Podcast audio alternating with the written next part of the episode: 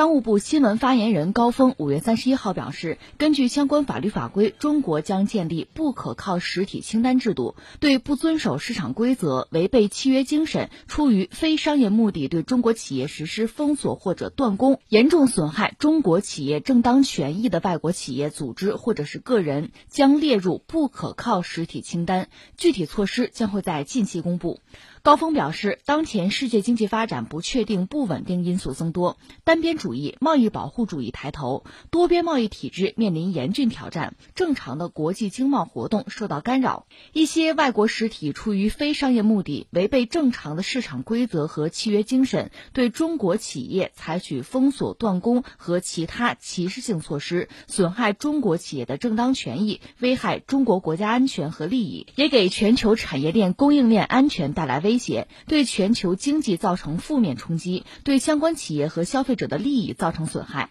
为了维护国际经贸规则和多边贸易体制，反对单边主义和贸易保护主义，维护中国国家安全、社会公共利益和企业的合法权益，中国政府决定建立不可靠实体清单制度。你这是个新词儿。在我也许我孤陋寡闻，在我印象之中还没有，一是我们国内还没有类似这样的先例，就是这种实体清单，特别是不可靠实体清单制度，以前我们没有做过，这是第一次。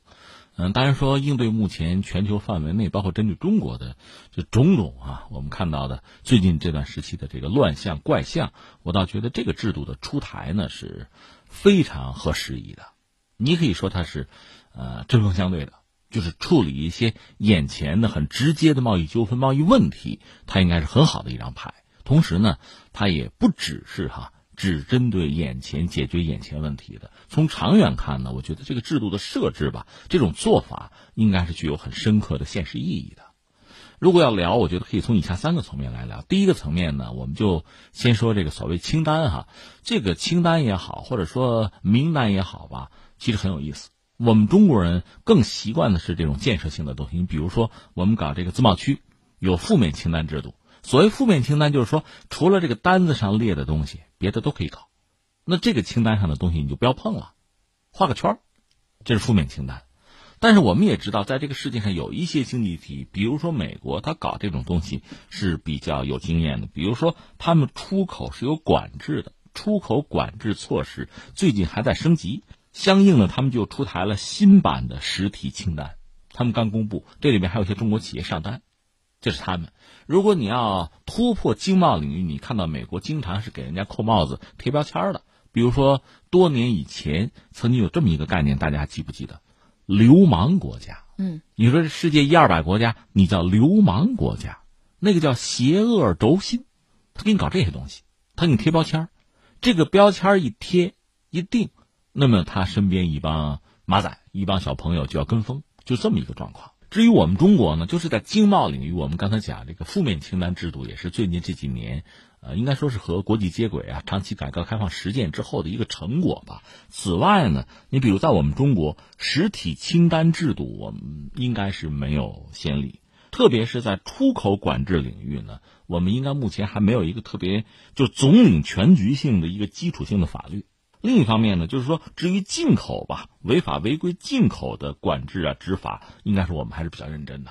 呃，这进来的嘛。至于出去的，就出口的管制，相对我们刚才讲，在没有特别清晰的总领全局的这个基础性的这个法律的情况下，应该说是比较宽松的。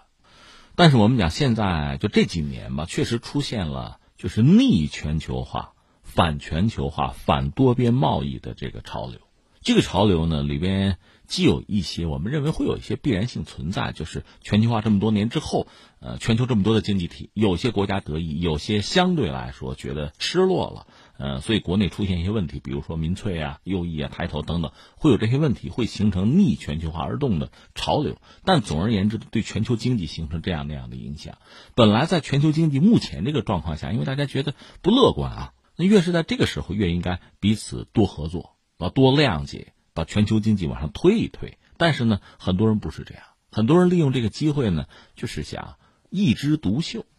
甚至呢是希望通过对其他国家或者经济体啊这经济的打压来衬托或者来让自己更多的得益，这是一种损人利己的方式吧。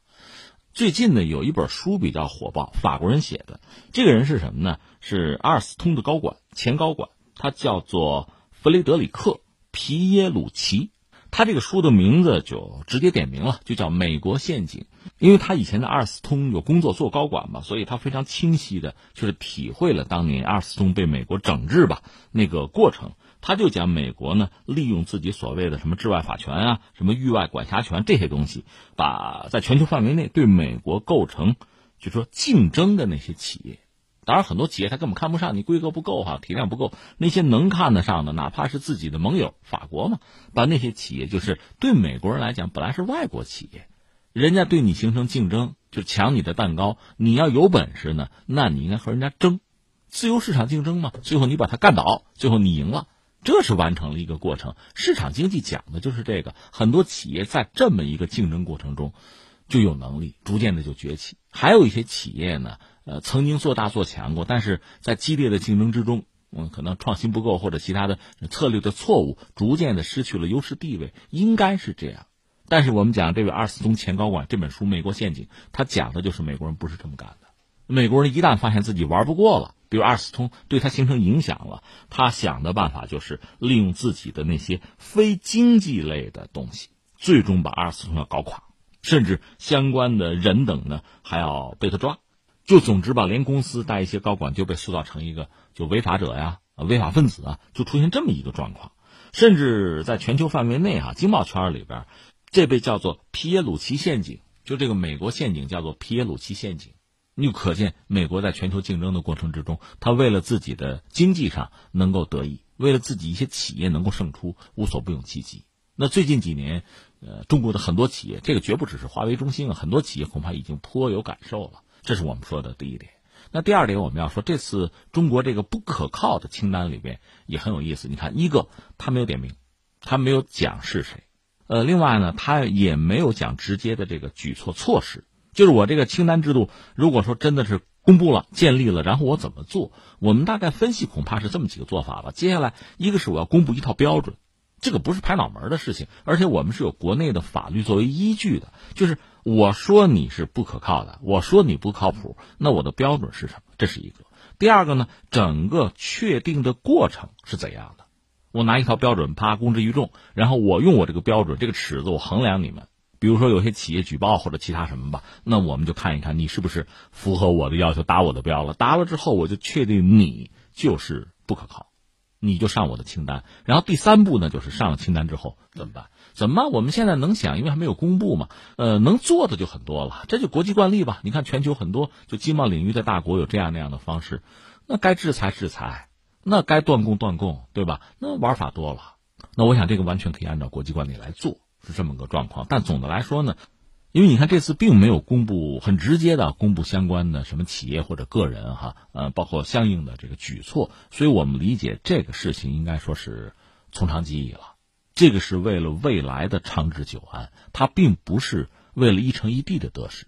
就是不是拍脑门的一跺脚哈，就是眼前的事情，我通过这么个方式我解决一下，不是，他应该有更长远的考量，他应该将来这个制度本身能为我们经济社会的发展，为我们中国企业可持续的发展保驾护航。我觉得它的特点是这样子的。那最后第三我要说什么呢？就是当下因为全球贸易出现了很复杂的一个扰动嘛，一个混乱的格局。在这个格局之中，你看到中国的企业在艰难前行，确实很不容易。我们说了，这时候应该是大家凑在一起，相互支撑，彼此多一些谅解啊、宽容啊、合作呀、支持会好一些。如果呢想损人利己，那确实可能给某些人一时之间会带来一些好处，但从长远看，对他也好，对全球经济也好，都不会是什么好消息。那在这个时候，中国出台这个制度，我就